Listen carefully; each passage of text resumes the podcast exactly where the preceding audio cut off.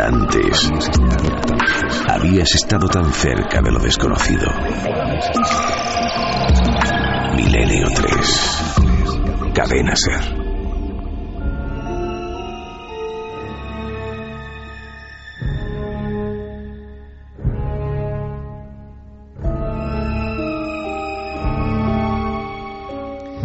Nuestro compañero Noel Calero, que con estas músicas perfectamente seleccionadas vuelve a generar esa alquimia del sonido que nos mete a todos en una misma burbuja y que ocurre algunas noches. Y nuestro programa es, nunca mejor dicho, hablando de esta casa, un carrusel de emociones bien diferentes, de distinto tipo, todas para extraer algún tipo de aprendizaje, de conclusión. No solo, lo digo siempre, asustarse porque sí, pero me cuentan, me dicen, y aprovechando este descanso, que en las redes sociales y en las vías de contacto, pues sí que hay una gran expectación ante esa fantástica investigación de nuestro compañero Carlos Largo y a lo que aquí entre todos hemos sabido un poco aportar.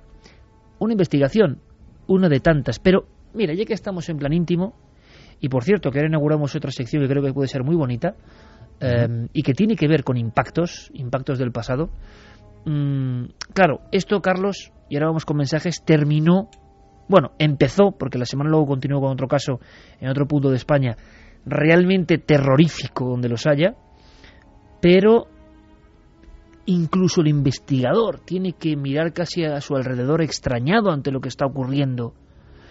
Cuando una persona empieza a calibrar que esa familia, como habrán sentido muchos oyentes esta noche, ¿no? Hemos escuchado sus voces, es lo que podemos hacer. Hemos expuesto su problema y despiden pues una honestidad. Pueden estar errados o no, no lo sé. Pero deseamos su bien, deseamos que todo pase. Pero el investigador cómo lo vive por dentro? Cuando va viendo esta hilazón de sucesos y sobre todo, como comentábamos antes, estas casualidades increíbles, una historia que quizá en un principio uno no podría creer, directamente llevaría al cajón de lo desechable o puro trabajo periodístico, pero no creer en ello, y que sin embargo tú ves que todo eso tiene un engranaje sólido, que puede ser perfectamente verdad. Pues fíjate, me voy a ir por el ámbito humano. Yo me pongo en la piel de esa familia y me imagino cómo lo tienen que pasar con, con su hijo y el propio niño. El propio niño, cómo me lo contaba, además con, con unas palabras casi de adulto. Que ¿Tú crees que ese niño no fantaseaba? No, no, desde luego. Ese niño no fantasea. O sea, yo he tenido casos también en mis campamentos a los que acudo en verano de, de niños que han tenido pánico a la oscuridad, que incluso me han llegado a decir de que pues por las noches veían a, gente, a entes, criaturas, llamémoslo así, pero no con las palabras que utilizaba este niño. Este niño utiliza incluso palabras que, yo creo que, él mismo no ha podido conocer, o sea, que, las ha ido descubriendo poco a poco con la experiencia trágica que, lleva desde los tres años prácticamente. Todo empezó con aquella tienda de campaña en una casa normal y corriente, exactamente hemos hecho un calco de lo que podría ser el sexto sentido, pero trasladado mm. a nuestro país. Además, ¿qué está ocurriendo? La, madre también incluso menciona eso, que hay partes en las que casi no reconoce a su hijo. El niño era muy alegre, muy extrovertido y casi toda la familia coincide que desde que, que vive esto el niño está muy triste, muy apagado, y prácticamente que, está muy encerrado en sí mismo. Bueno, sí que pues es cierto que conmigo, eh, los minutos que pasamos eh, hablando de, estas vivencias, sí que estuvo muy bien, estuvo tranquilo y de verdad que le agradecemos a él y a la familia que, que, mostrara tanto cariño hacia el programa. A ver si entre todos hacemos un exorcismo, entre comillas, por supuesto, eh, y logramos despejar todos esos miedos, esas realidades o esa cosa que está ahí, sea lo que sea, y que de alguna forma sea dentro de poco simplemente un mal recuerdo.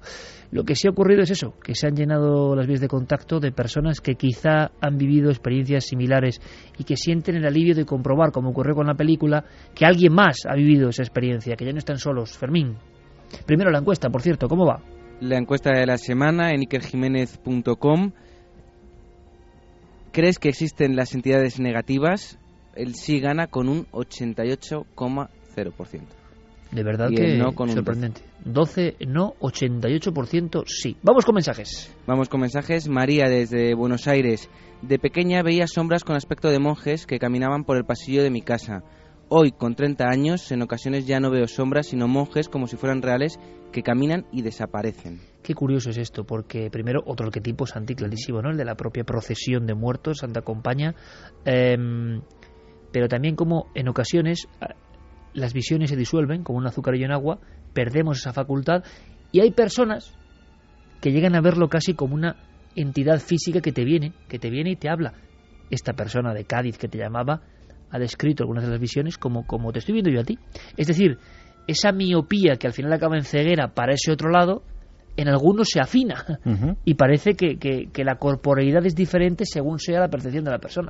Eso sí que es un gran misterio, el cómo unas personas tienen esa sensibilidad especial de ver realidades que están completamente veladas para el resto de nosotros. Y con una diferente graduación, incluso, o escala. Efectivamente, y mm, en esa escala, fíjate que eh, los niños ocupan eh, un punto muy alto.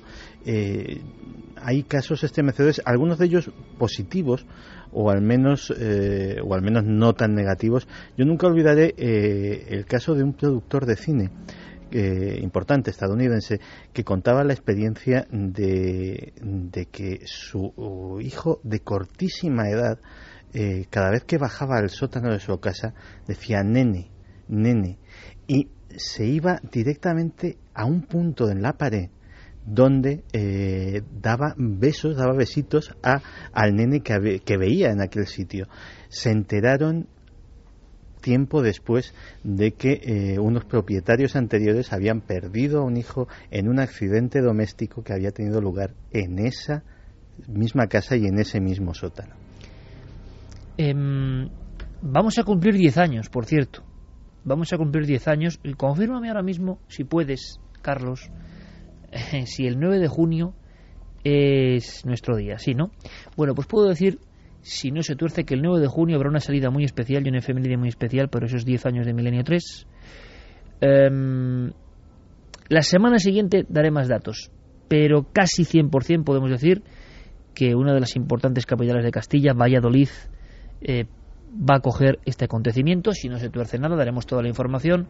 ¿Y por qué digo esto? Primero porque no todos los días se cumplen 11 temporadas, 10 años, número redondo, en Milenio 3. Muy significativo todo esto.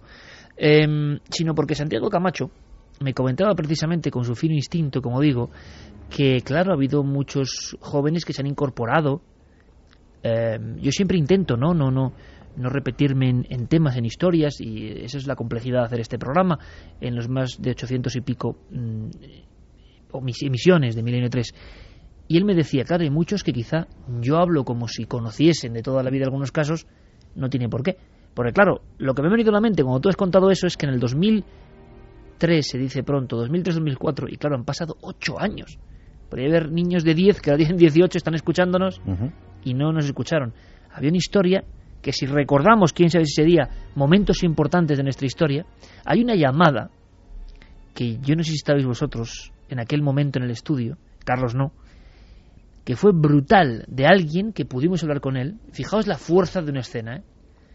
tenían un niño y dormía en la cama al lado de ellos, de la pareja. Y entonces él siente un bisbiseo, siente algo, que hay alguien en la habitación, cosa que se despierta, mira instintivamente hacia la cuna y ve otro niño que no está ahí. Ellos viven los tres solos. Niño pequeño, marido y mujer. Ve otro niño rubio apoyado en la cuna y sonriendo a la criatura, sonriendo como si le conociese, pero en esa sonrisa había también algo como de maldad es tal el impacto de esta persona que él se incorpora y aquel niño poco a poco se disuelve, que es otra de las facultades de estas apariciones, se disuelven. Es decir, que, hemos contado muchas de este tipo, en personas normales a lo largo de estos 10 años, muchas que indican que a veces algo ocurre. En este caso no es un niño quien tiene la visión, sino un adulto. Seguimos, Fermín. Seguimos con mensajes eh, que tienen relación con lo que ha dicho Santi. Félix, tengo unos amigos que tienen una hija de cuatro años y cuando la llevan a casa de sus abuelos la niña mira a una esquina donde su abuelo leía y saludaba.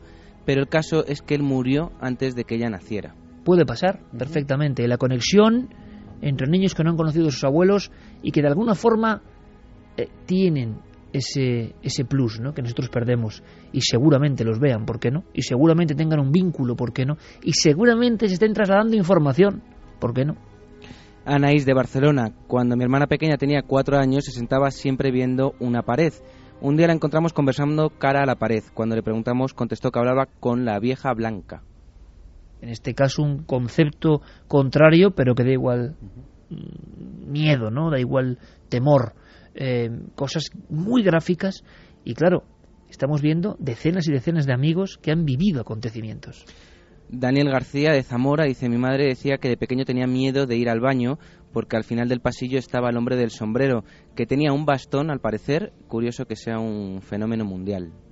Y tanto. Me estaba acordando, Iker, ¿sabes otro punto concreto donde se dan estas dos tipos de visiones, visiones de monjes y el hombre del sombrero con capa y que hemos investigado este mismo año? Cazalla de la Sierra. Sí. Las Cierto, dos visiones. provincia de Sevilla.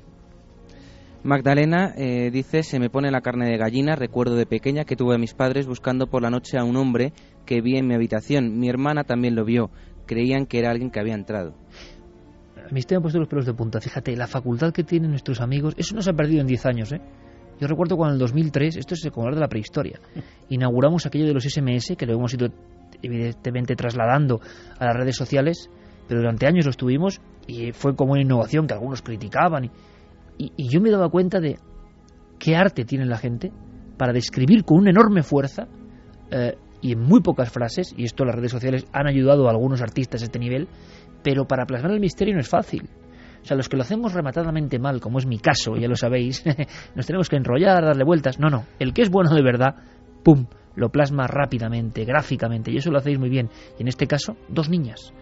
Dos niñas a la vez ven una figura. Nueve años, Noemi, perdón. Dice, hasta los nueve años he visto a un hombre blanco brillante de sombrero y bigote en la puerta de mi habitación, siempre a las tres de la tarde. Cuando mi madre murió la vi por última vez, justo a las tres de la tarde.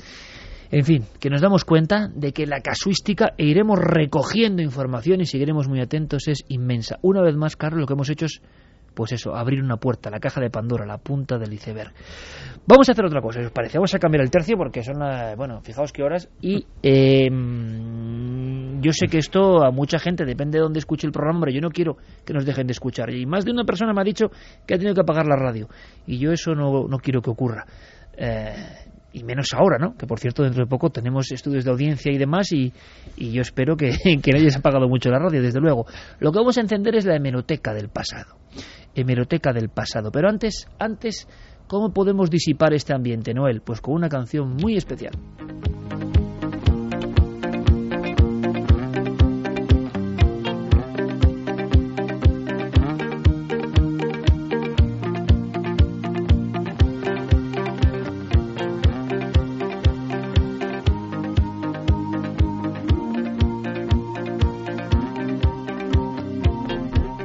Porque vamos a homenajear a viejos maestros, que es una cosa que hemos hecho ayer, hacemos hoy y haremos siempre, porque ha habido personajes que han sabido plasmar el mundo del misterio con mucho más brillo que nosotros, hacerlo sin tener, hay que decirlo, el privilegio del afecto y la acogida de la audiencia, que nosotros, Santi, eso hay que reflexionar, llevamos 10 años siendo muy queridos por el público y eso no todo el mundo lo tiene y por eso precisamente hay que acordarse incluso de periodistas que siendo maestros fueron injustamente olvidados. Porque fíjate compañero, una de las cosas que más ilusión me ha hecho en mi vida, a través de la radio y de la televisión, es eso, y tú me conoces bien, reivindicar a aquellos de quienes aprendimos cosas. Y aprender no solo es aprender un estilo en el lenguaje, puede ser una frase, puede ser un pie de foto, puede ser una imagen, puede ser un titular. Yo he hecho la carrera de periodismo y os aseguro que he aprendido infinitamente más ojeando los viejos periódicos y viendo a los viejos maestros y me he enamorado mucho más de mi profesión. Yo creo que hay que hacer la carrera y que está fenomenal. Pero no olvidéis, y por eso hacemos esta sección, es otra vertiente. Periódicos como Estampa, periódicos como Mundo Gráfico, periódicos como Fotos, periódicos como Diario Pueblo, periódicos incluso mucho más cercanos en el tiempo como Diario 16, El Norte Express, las antiguas ediciones y las nuevas de Heraldo de Aragón, la prensa regional española, con auténticos sabuesos, con personas que vivían la información, con personas que de inmediato cuando las leías sabías que No, no eran profesionales, no era un oficio. Su vida estaba en esa tinta y en esas páginas.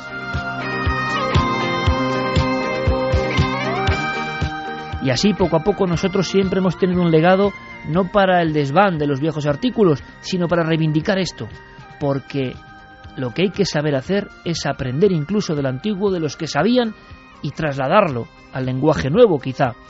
Pero cuando uno va a las viejas revistas, viejos periódicos, se da cuenta qué maravilla, cómo estaba contado todo eso. A veces, de manera, lo digo, insuperable. Yo recuerdo ser periodista, hacerme periodista por algunos reportajes, evidentemente, de JJ Benítez, un periodista local de la Gaceta del Norte, de acudir a viejos periódicos trabajando sobre el tema de las urdes y ver a maestros como Ignacio de Arcelu, que se vestían, se pasaban por mendigo y se iban con los mendicantes de aquella época que pasaban por toda la zona de Extremadura hasta las urdes, viajando con ellos. Solo llevaban una libreta, junto a su jergón, su pan y su poco de vino, y a libreta anotaban lo que luego iba a ser el artículo, y a veces incluso un fotógrafo en la lejanía les hacía fotos. Eso hoy que no hace casi nadie, en el año, por ejemplo, 23 y 24 en la prensa española. Un tipo de periodismo, la mencionada Gaceta del Norte, que parece que ha muerto, que ya no es posible en este mundo hipervinculado. Y sin embargo, y sobre todo en las páginas de local, en las páginas de lo más cercano, qué fuerza, qué rotundidad, qué humano ese periodismo, qué auténtico, qué sensación de que el periodista era portavoz de la gente, portavoz de los ecos y latidos del pueblo y que podía incluso cambiar la realidad. En fin, por eso hemos hecho la hemeroteca y por eso en nuestros programas siempre ha habido sección de hemeroteca o videoteca. Nuestro compañero Javier Pérez Campos, que es ahora mismo el archivero mayor de nuestro pequeño reino del misterio, ha elegido un primer reportaje y es de lógica. Bueno, fueron varios reportajes y mira, lo, tengo, lo tengo aquí compañeros, ¿lo veis? ¿Qué lees, Carlos? ¿Titular? Vamos a ver, el titular Alardo Prats y Beltrán, tres días con los endemoniados. Claro, es que primero eso es un titular. Eso es un titular. Tres días con los endemoniados. El lugar, la Balma, una extraña procesión. Y un periodista que simplemente no lo cuenta desde fuera, sino que se mete en el tren, viaja en aquellos trenes hasta el lugar donde hay exorcismos dentro de las cuevas. Quiere ser el primero en contarlo, con su vieja cámara y su plumín. Allí se va Lardo Prats. Fue olvidado, injustamente, nuestro homenaje a una forma de sentir el periodismo, la investigación y la vibración del misterio. Primer homenaje, primera hemeroteca del misterio, Javier Pérez Campos. Esta noche nos dirigimos a un lugar muy especial. Iniciamos un descenso a los archivos de Milenio 3, un oscuro sótano rodeado de papeles, legajos y recortes ya olvidados, de historias ocultas en la bruma del tiempo. Nos encontramos en la hemeroteca y en ella viajamos a una época remota con un primer guía de excepción.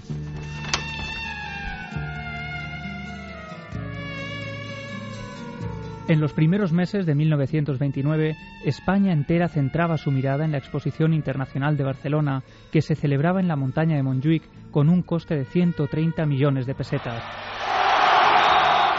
Aquel mismo año, el Atlético de Madrid se proclamó campeón de la liga y también entonces se grababa en España la primera película sonora, El misterio de la Puerta del Sol, que recogía un crimen real que había aparecido publicado en el Heraldo de Madrid. Impulsado por los celos, mató usted a su amigo, lo descuartizó, lo quemó.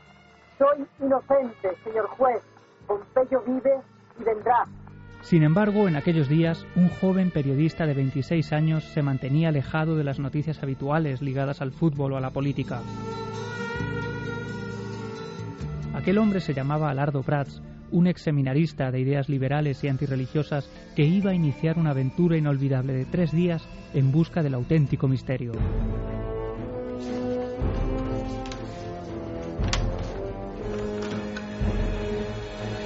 Fue durante la fría noche del 5 de septiembre de 1929 cuando Alardo Prats, siempre vestido de chaqué, con elegante pantalón de vestir y relucientes zapatos oscuros, subía un viejo tren que lo llevaría desde Madrid hasta tierras valencianas del Maestrazgo. Allí tenía una cita ineludible con el mismísimo diablo, que cada año cobraba forma a través de algunas personas que acudían allí creyendo estar endemoniadas y que intentaban someterse a largos rituales de exorcismo para deshacerse de ellos. La monotonía del viaje comienza a despertar el ansia de la llegada y excita los nervios ya exacerbados por el insomnio. Por el insomnio y por la inquietud, voy a hacer un reportaje sobre unos endemoniados. ¿No están justificados la inquietud y el nerviosismo? Endemoniados en pleno siglo XX.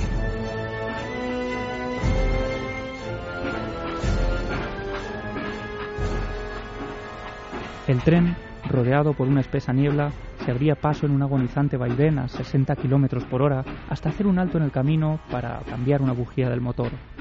Y fue entonces cuando Prats, ese periodista que luchaba para erradicar la superchería y la incultura, se topó frente a frente con el auténtico misterio, una experiencia que días después titularía Primera visión de pesadilla. A través de sus anteojos, Alardo observa cómo se acerca por el camino un carro tirado por una mula, y junto a él camina una mujer, con los pies descalzos y ensangrentados, como en carne viva, con los que va dejando unas huellas sanguinolentas en la tierra. Su cara, sudorosa y manchada de polvo, va cubierta por un oscuro pañuelo, y camina tambaleándose mientras rechina los dientes que están a punto de partírsele y con los ojos en blanco. Llevan dando 150 kilómetros desde Ibarzos, su pueblo de residencia, y asegura que unas brujas de Villafamés le habían enviado unos demonios que habían acabado poseyéndola. Horrorizado por aquella visión, Alardo regresa al tren, que continúa su marcha, y aunque en ese momento no es muy consciente de ello, su mentalidad ya ha cambiado ligeramente.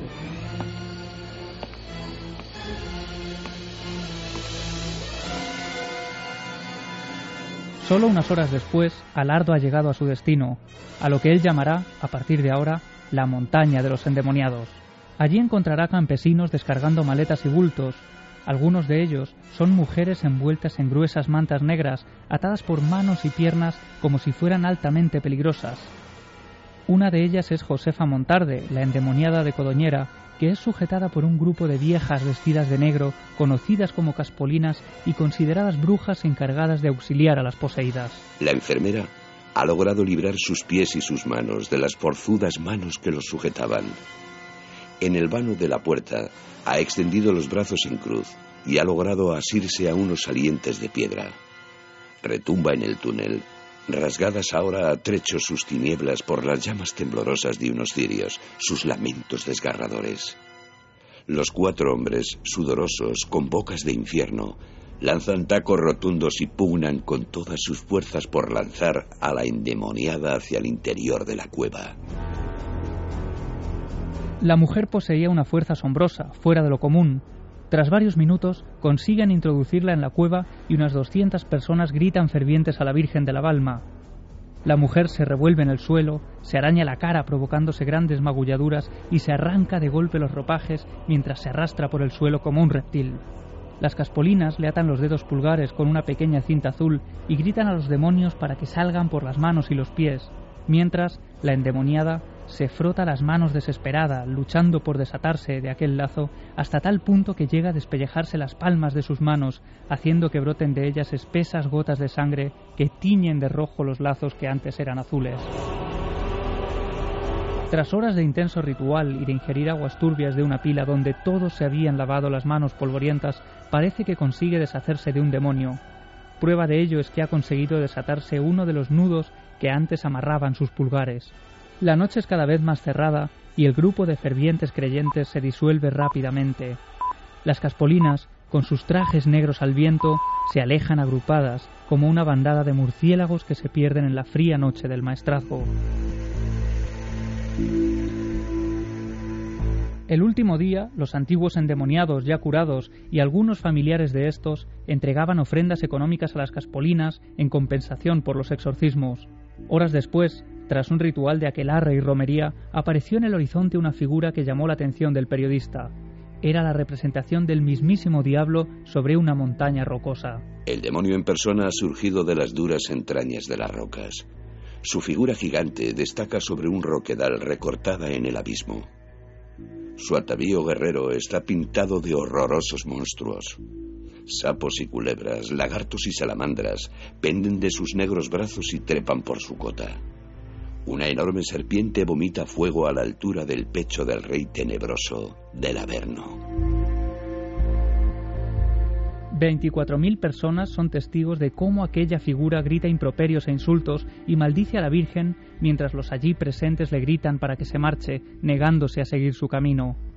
Finalmente, entre convulsiones, la representación del diablo acaba cayendo al suelo, retorciéndose sobre la fría roca, y este acto es acogido como la representación física de la caída del demonio. Cae la noche y los asistentes empiezan a desaparecer, dejando vacío aquel entorno mágico. Algunos portan piedras en sus manos a modo de protección por la creencia de que los demonios que han salido de los cuerpos de aquellas gentes se esconden ahora en el camino de vuelta. Una infinita hilera de carros tirados por mulas recorta ahora el horizonte de las tierras del maestrazgo. Así termina el drama monstruoso que hemos vivido estos días. La montaña se queda casi sola.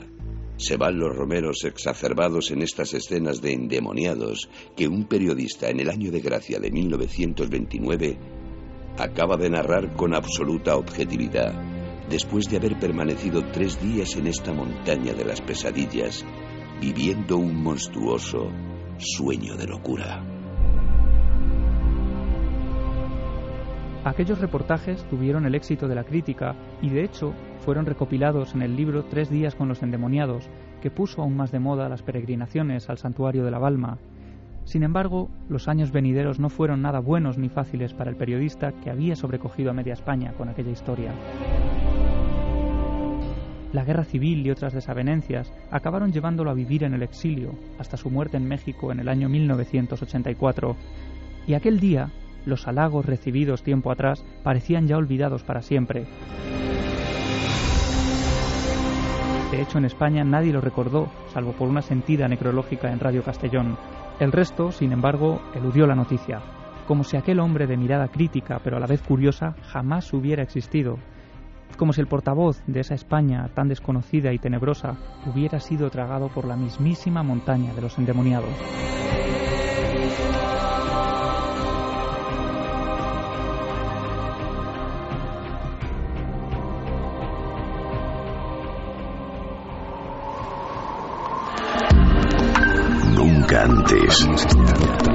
Habías estado tan cerca de lo desconocido. Milenio 3. Cadena Ser.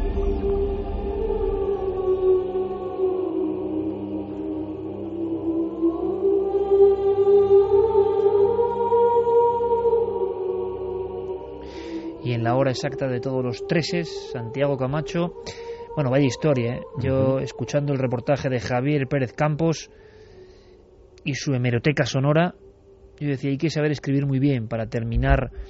Tengo el libro aquí con esa frase. Claro, es que yo imagino cómo se quedaban los lectores, ¿no? Un periodista en el año de gracia del 29 acaba de narrar con absoluta objetividad, después de haber permanecido tres días en esta montaña de las pesadillas viviendo un monstruoso sueño de locura. Eran auténticos artistas. Eh, cómo hemos perdido en el lenguaje es absolutamente increíble. Yo sí he comprendido una cosa a lo largo de estos años, es que si uno se descuida, y yo lo hago muy habitualmente, pierde, pierde recursos, pierde, es como todo, pierde lenguaje. Hay que estar permanentemente en la lectura, en la relectura, para, para que eso no se desacostumbre. Y estos eran artistas, auténticos artistas, privilegiados, superdotados. Eh, y es así, y ocurre así, y no hay que hacer más que una comparativa, sin faltar el respeto a nadie. Santi, tú, si tuvieses que hacer así, RIS, exactamente así, ¿no? Entiendo. Un recorte de un periódico viejo, antiguo, con otro estilo, que te marcó investigando o expurgando también en hemeroteca, que todos lo hemos hecho y mucho, y gracias a Dios, porque yo me lo he pasado fantásticamente. He pasado yo no sé decir miles, pero cientos y muchos cientos de horas en la Biblioteca Nacional, dejándome los ojos con los microfilms, aprendiendo y buscando, pero cientos y cientos. ¿Qué recorte traerías aquí en apenas unos minutos a nuestros amigos? Pues hay muchos, pero Fíjate, teniendo en cuenta las fechas que son eh, y que durante esta semana vamos a oír hablar mucho, y de hecho mañana mismo nosotros en Cuarto Milenio vamos a dedicar un programa monográfico al hundimiento del Titanic. Que no hay que perderse de verdad porque yo creo que va a ser espectacular, sinceramente, sinceramente. Yo creo que también. Pues eh, en una de las hemerotecas históricas de este país, que es la del Diario de Cádiz. Uno de los decanos de la prensa nacional.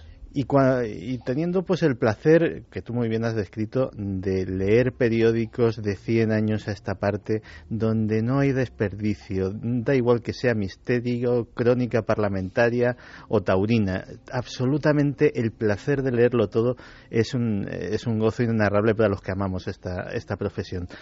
Pues eh, me encontré con uno de los Titanics desconocidos de la historia naval española, una historia misteriosa y apasionante, la historia del misterio del Reina Regente. El Reina Regente eh, desapareció el 10 de marzo de 1895. Era uno de los orgullos de la Marina española de aquella época. Era un barco construido en los astilleros de Escocia, eh, pertenecía a la llamada clase Australia, que eran cruceros de lo más moderno que surcaban las aguas y eh, nutrían a las marinas de todo el viejo continente. Vapores acorazados, dotados de lo que era tecnología punta en aquella época, armados hasta los dientes y con los que España pues intentaba aferrarse a los últimos eh, girones de su ya bastante mermado imperio colonial. Pues eh, en esa fecha eh, el reina regente iba, eh, o mejor dicho, regresaba de Tánger, donde había eh, llevado a cabo una misión diplomática muy importante, había trasladado a importantes dignatarios marroquíes que iban a ser aliados de España en eh, su intento de también conservar su dominio en el, en el norte de África. Y regresaba hacia, hacia el puerto de Tarifa porque eh, bueno pues iba a haber una, una parada naval importante un, acorazado iba a ser votado al día siguiente un acorazado era mucho más grande que, el Reina Regente era un barco muy importante y iba a haber el equivalente a un desfile militar pero con, eh, con barcos. Pues bien eh, se desató un violentísimo temporal violentísimo mm, para, digamos, los barcos pesqueros que se vieron afectados y mucho, eh, para barcos mercantes que eh, tuvieron serias dificultades en encontrar puerto, pero nadie esperaba que para un monstruo de acero y carbón como era el Reina Regente eh, tuviera ningún tipo de problemas. De hecho, cuando se hizo balance de los desastres que había provocado el temporal, nadie se preocupaba del reina regente en Tánger porque todos eh, lo hacían en la península perfectamente seguro. El problema fue que cuando se restituyeron las comunicaciones por telégrafo, el reina regente no había llegado a puerto, no había dejado un solo resto sobre las aguas. De sus 412 hombres de tripulación no quedaba un solo vestigio. No había restos flotando en el agua, no había absolutamente nada. Para colmo, eh, el diario de Cádiz daba eh, fe de un extraño mensaje anónimo que había llegado a la capitanía de Cádiz. Un mensaje anónimo que decía que el reina regente se encontraba naufragado a 1600 o 700 de Torre del Plata y que el personal se encontraba encerrado en los camarotes y el comandante atado al palo mayor. Nadie supo eh, la procedencia de ese mensaje y desde luego cuando se mandó una misión de rescate a ver si se podía encontrar algo, tampoco en esa posición indicada se encontró absolutamente nada. Pero hubo un superviviente, el perro que había a bordo. El único superviviente. El, perro atado a algún sitio, imagino. El perro, no, no, eh, eh, conservando un precario equilibrio sobre una improvisada balsa. Insisto, un temporal de los que hacen historia. El barco desaparecido, no hay, no hay vestigio, y un vapor inglés que se dirigía eh, a la embocadura del Guadalquivir para fondear en Sevilla, lo encontró y lo subió a bordo. El perro cuando eh, se puso la pasarela, salió corriendo del barco y no paró hasta llegar a Sanlúcar, donde vivía su dueño, o concretamente los padres de su dueño, que lo recibieron con una mezcla de hondo pesar y de tremenda alegría, porque era lo único que les quedaba de su hijo, el, dueño del perro, que era la mascota del barco.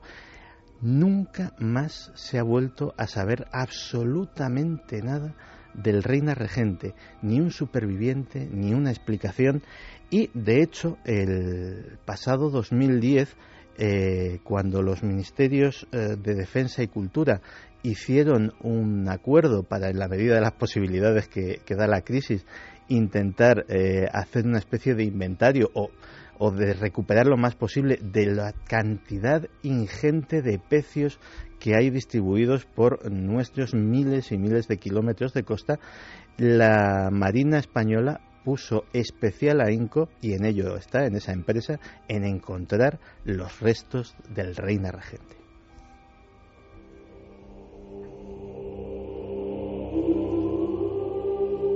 vaya historión como aperitivo de lo que viene mañana. Mañana, en el plató del cuarto milenio, hacia las doce y media de la noche, incluso un poquito antes, estad muy atentos, por favor. Mañana es un día curioso también. En muchos lugares se termina la fiesta, en otras provincias y comunidades se sigue. Yo creo que hasta un 75% de información completamente desconocida a nivel popular del Titanic vamos a arrojar. Va a haber objetos, y objetos que tienen que ver con el Titanic y con España incluso. Va a haber misterios, va a haber profecías, corazonadas, historias, historias de la conspiración sobre si hubo atentado, no hubo atentado, qué pasó, qué ocurrió, qué viajaba a bordo del Titanic realmente. Va a haber comparativas entre naufragios muy recientes y comportamientos humanos ocurridos en el Titanic. Vamos a aprender si en el Titanic había un heroísmo que ya se nos ha olvidado o no, o también hubo ruindad. Incluso el doctor Cabrera creo que piensa que en el Titanic íbamos todos, toda la humanidad. Por eso esa historia llama tanto la atención. Vamos a saber algo de los fantasmas, de los cuerpos sin identificar del Titanic. Vamos a tener expertos de la Marina Mercante, vamos a tener a telegrafistas, vamos a reconstruir aquella noche para saber cómo es posible tan mal fario, tal concatenación de errores. Vamos a aprender muchas cosas, de verdad. Pero como aperitivo, ahí va. Ese otro Titanic español Supervivientes cero, un perro. ¿Qué habrían visto los ojos de ese perro? ¿Qué, ¿Qué vieron realmente? Todo un misterio. Ahora, ¿por qué no nos marchamos al último punto de la conspiración? El mapa está marcado con una cruz de radioactividad. Japón, claro. Al parecer, y ya nos lo temíamos, todo era mucho más grave de lo que nos contaron.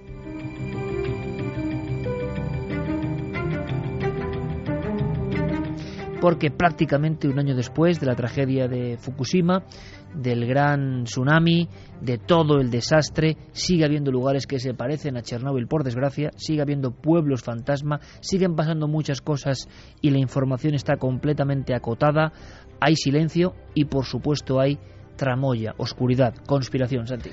Pues sí, porque fíjate que estábamos hablando de las grandezas de nuestra profesión, pero uno de los grandes misterios es cómo y por qué las noticias se disuelven como un azucarillo y eh, lo que antes ocupaba decenas de titulares, minutos incontables de televisión y de radio, se queda absolutamente nada, se va evaporando poco a poco y nunca más se vuelve a hablar de ello. Fíjate, Santi, a mí un reportero de Pueblo, dando un poco de meroteca, del mítico diario Pueblo, que los estudiantes de periodismo, que sé que hay muchos que nos siguen, que por favor eh, revisen muchos de los artículos y les interesa sobre todo el suceso, el misterio, es más, llega hasta el punto la fuerza de pueblo que en la famosísima serie Cuéntame, de la que me considero seguidor, eh, Diario Pueblo tiene una importancia dentro de la trama, será un símbolo. Bueno, pues me contaban periodistas de pueblo que con las caras de Belmez hubo 25 portadas y contraportadas, mucho más que con el 11S. Y no comparemos importancia, claro. O sea, es decir, ¿qué está pasando? Pues que quizá tenemos una sobredosis informativa y todo se disuelve. Pero ¿cuál es tu misión? Ir con la red y rescatar lo que de verdad importa y lo que está pasando ahora mismo. Pues antes de nada recapacitemos. Hace un año toda la información, toda la atención era para esto. Crece la incertidumbre en la planta nuclear de Fukushima, en el norte de Tokio, tras la fuerte explosión que ha tenido lugar de madrugada cuando unos operarios trataban de enfriar el reactor dañado por el terremoto de ayer, que hizo aumentar de forma alarmante el nivel de radiactividad. Los cuatro trabajadores que habían logrado reducir la presión del reactor y evitar así un proceso de fusión de sus núcleos han resultado heridos, aunque por el momento se desconoce la gravedad de su estado. El seísmo había dañado. Pero es más, en esta mesa también tuvimos nuestro protagonismo porque la explosión del reactor nos pilló casi, casi, bueno, nos pilló en la redacción mientras preparábamos este programa. El problema con una central nuclear. Santi, en este instante, compañero, ¿qué sabemos? Ahora iremos analizando las diferencias y las similitudes con el terrible accidente de Chernóbil, tierra muerta, que tú has pisado. Em, ahora mismo siguen los mismos datos, 200.000 evacuados. 200.000 evacuados y se empieza en Japón, como nos han comentado nuestros compañeros de los servicios informativos, la información está llegando con cuentagotas, la misma ciudadanía está sospechosa de que le estén sustrayendo datos importantes, pero eh, se sabe que hay una lucha contra el reloj, sobre todo. Bueno, bueno, bueno, qué recuerdo, Santi, lo que es la memoria humana que, que se me había olvidado. Hace un año estábamos contándolo en vivo, nos pasó en la franja de Milenio 3. Sí, sí, o sea, de hecho fue una de esas cosas, a veces. Eh, tenemos la entre comillas suerte de que cosas excepcionales y no siempre agradables pues suceden en sábado y así lo, reflejamos en estos micrófonos y eh, fíjate, hace un año decía que los japoneses tenían la sensación de que la información les estaba llegando con cuentagotas. Estaba siendo profético ya desde entonces. Pues un año después siguen teniendo la misma sensación. No te creas que se sabe todo, a pesar de que los titulares ya no lleguen con la asiduidad que llegaban a las portadas de los periódicos. El último es del pasado día 6 y la verdad es que es bastante poco esperanzador. Fukushima libera al mar 12 toneladas de agua radioactiva, 12 toneladas de agua contaminada de los, eh, de los reactores con estroncio se han encontrado eh, porque las labores de las labores de liquidación como en Chernobyl continúan. Aquello aunque no ahora mismo sigue habiendo operarios enfrentándose a la redacción. Claro o sea de hecho aquello eh, es tan brutal que se han encontrado con el mismo problema que se encontraron en los primeros días de Chernóbil. Han intentado enviar robots los robots no funcionan. Está pasando ahora y no lo cuenta casi nadie. No lo cuenta absolutamente nadie. De hecho, eh, para que te hagas una idea, esto que se han encontrado es una grieta en una de las tuberías que estaba vertiendo constantemente agua radioactiva al mar. Ahora hablaremos de dónde ha llegado ese agua radioactiva. O sea que un año emitiendo agua radioactiva al mar. Un año emitiendo agua radioactiva al mar. Pero espérate que hay bastante, bastante más. Porque eh, otra cosa que no ha salido eh, o que no ha sido objeto de máxima atención de la prensa ha sido que eh, se ha hecho el primer análisis de lo que hay dentro de los reactores de Fukushima. Se ha hecho una endoscopia. Se ha, se ha, hecho exactamente lo mismo que se le hace a un ser humano. Se ha practicado un pequeño orificio, se ha metido con mucho esfuerzo una cámara y eh, además de, esa cámara, pues iba dotada con una serie de sensores y se han encontrado una situación apocalíptica. ¿Cómo de apocalíptica? Pues sin exagerar un tanto así, bastante más grave que Chernóbil.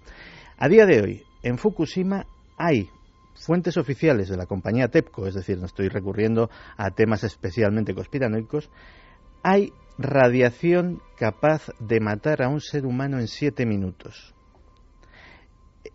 Tú que si conoces el tema te voy a dar una cifra. O sea, una persona se pone allí como en el techo de Chernóbil, más o menos, y en unos minutos se fríe. Te voy a dar una cifra que tú que precisamente porque controlas el tema de Chernóbil no te va a resultar eh, en absoluto desconocida. La cantidad de radiación medida es de 72.900 milisieverts por hora, o sea, 72,9 sieverts a la hora. Es una dosis absolutamente letal. Esto es en el reactor número 2. Han conseguido eh, ver el estado. Efectivamente, aquello que tanto se temía había ha sucedido. el núcleo está total, absoluta y completamente fundido. Y mira que en un principio, en aquel programa, llegamos a decir que, que podía ser una torreta de electricidad, ¿no? Sí, sí. Pero bueno, eso fueron primeras versiones, la confusión también. eh, siempre que pasa algo de esto, yo recuerdo... ah, De ejemplo- minimizar, dicen, ¿no? Sí, de hecho, eh, me acuerdo, por ejemplo, en el 11S, eh, que hasta que se estrelló el segundo avión, todo el mundo pensaba que era un accidente. Es decir, siempre uno intenta ponerse dentro de lo malo en lo mejor, pero evidentemente las peores previsiones fueron, fueron las que se cumplieron. Y en el caso de, en el caso de Fukushima, el problema es terrible. Eh, se han encontrado con que la vasija del reactor no tiene absolutamente nada reconocible como barras radioactivas, es decir, debe de haber una masa, un plasma, Se han fundido todas las barras y se, han ido, y se han ido para el fondo de la vasija a donde no han podido llegar ni siquiera con la cámara. Han podido detectar que eh, en vez de los 3 metros de agua aislante que debería haber, queda una mínima capa de 60 centímetros, que es lo único que separa eh, del aire ese, ese núcleo absolutamente fundido, y tienen un problema enorme, que es esto, ¿qué hacemos con ello? Yo no sé si, si el público, eh, nosotros porque hemos hecho un documental de Chernóbil. Santi ha estado allí, hemos seguido, pero lo que está contando Santi es de tal gravedad, es decir, esas barras de grafito que habitualmente están ahí emitiendo una potencia radiactiva que es tremenda y letal, están, vamos a decirlo, ahogadas por el líquido elemento que las enfría como si fuese un gigantesco motor y las aísla. Claro, si ese agua ya no está, eso está emitiendo a la- al ambiente unas cantidades de energía impresionantes. unas cantidades de energía impresionantes y la situación de la gravedad, eh, vamos a dar el dato siguiente.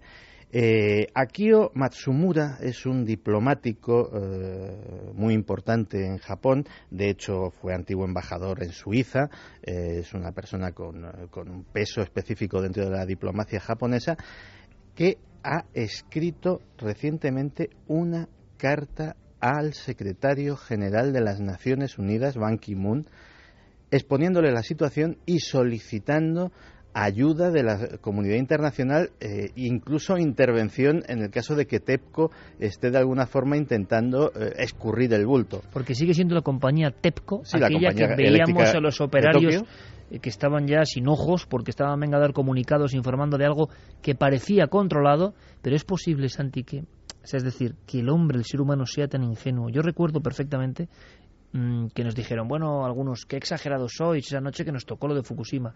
Como conocíamos lo de Chernóbil, estábamos hablando con cierto conocimiento de causa, entre comillas. Pero siempre la sensación del ser humano de minimizar, pero minimizar hasta autoengañarse. Pasa un año y el engaño es monumental, porque no tiene nada que ver con lo que se ha contado. Y ahora que tenemos cifras realistas es cuando menos se habla de ello. Porque según la carta del señor Matsumura, dentro de los núcleos y de las instalaciones de Fukushima se guardan 134 millones de curis de cesio 137, lo que viene a ser 85 veces la cantidad que había en Chernóbil.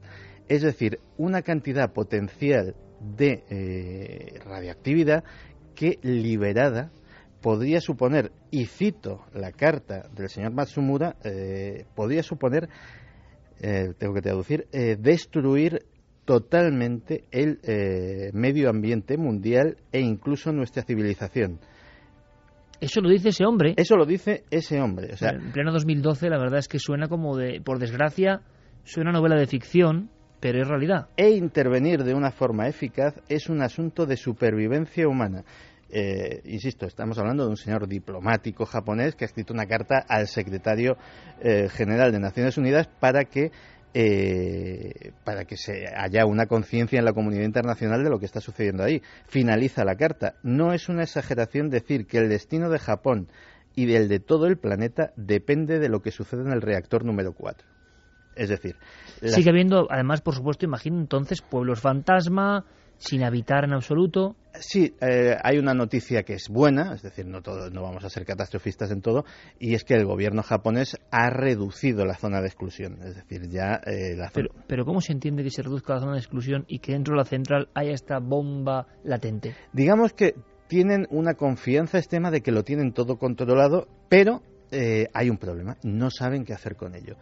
Sacarlo sucede exactamente lo mismo que en Chernóbil y esa problemática la pude ver la pude ver en directo con mis propios ojos. Sacarlo es imposible y, eh, claro, están viendo las medidas de contención, si existe posibilidad. en el fondo es como un gran monstruo latente ahí que está siendo cementado y, bueno, aguantado. Claro. De hecho, fíjate, eh, me comentaban en, en, Chernóbil, para que se haga una idea la audiencia de lo que son estas cosas, eh, el, estanque aquel gigantesco donde se ven esos siluros que tienen unas proporciones desmesuradas porque están albergados al calor de las sustancias que están debajo, Claro, dicen, es que ese, esos metros de agua es lo único que nos separa a ti y a mí ahora mismo de del fondo radioactivo que hay debajo del estanque. El problema es que no sabemos cómo sacarlo. Es decir, lo único que podemos hacer es seguir bombeando agua y que esto mantenga el nivel. Mientras estemos aquí, no hay ningún problema. Si algún día este dique se rompe, o hay una inundación, o este agua se vierte. Todo tiene una sensación de chapuza. Es eh, impresionante. y había una cuestión que surgió ya hace un año hay que seguir atentos a esto porque me parece increíble. Yo pensé, desde luego, que estaba mucho más controlado lo de la nube. No, hay, eh, hay una cosa que es, eh, bueno, es una nube, pero es una nube submarina. Eh, una zona de agua. Sí, verás. Eh, expertos en oceanografía han hecho, de, han hecho un estudio de los fondos marinos del Pacífico a raíz del tsunami y de eh, la historia de Fukushima.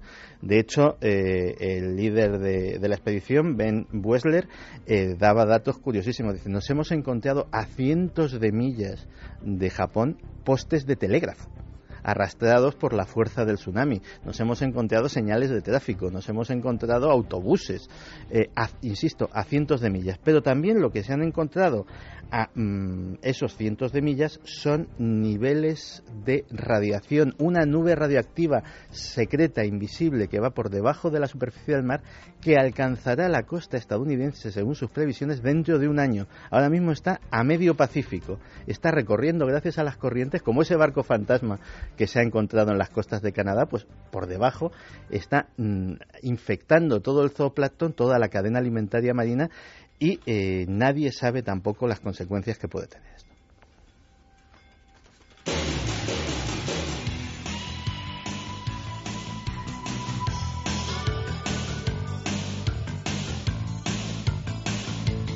Pues uno termina o enfila la recta con la que concluye Milenio 3 con una curiosa sensación. No sé si da más miedo lo que hemos contado al principio o el informe de Santiago Camacho al final con Fukushima, porque eso está ahí, como en todos los tsunamis, hay una historia posterior, unos días después de la tragedia. Mm, no sería de extrañar y habría que investigar porque suele ocurrir también que muchas personas, hilando los dos temas, hablan de aparecidos y de cuestiones extrañas en estos entornos, en los entornos de la devastación total. Pero lo que he contado Santi en apenas 10 minutos es realmente sobrecogedor y nos afecta a todos. Por favor, y aquí lo haremos, aunque el resto se olvide, máxima atención.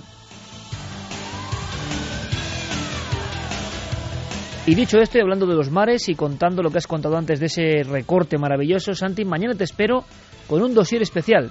Dos horas dedicadas a misterios, 100 años de misterios del Titanic. Así que, capitán, mañana nos vemos. Pues mañana nos vemos la primera vez que lo hacemos en la historia de nuestro programa, un programa monográfico, y el tema merece la pena.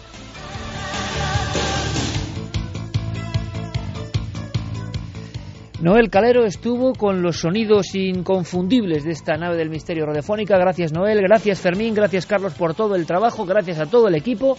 Las vías de contacto para seguir durante la semana mandando esa información importante ya la sabéis en ikerjiménez.com toda la información y en la nave del misterio en las redes sociales esos, esos vínculos, esas formas de enlazar con nosotros con un solo clic. Ha sido un placer. Hasta dentro de siete días, cuidado en las carreteras por favor y mañana os lo aseguro, vamos a poner todo el esfuerzo, vamos a sorprendernos y vamos a aprender cosas absolutamente desconocidas. Eso es lo que importa. Feliz semana, amigos.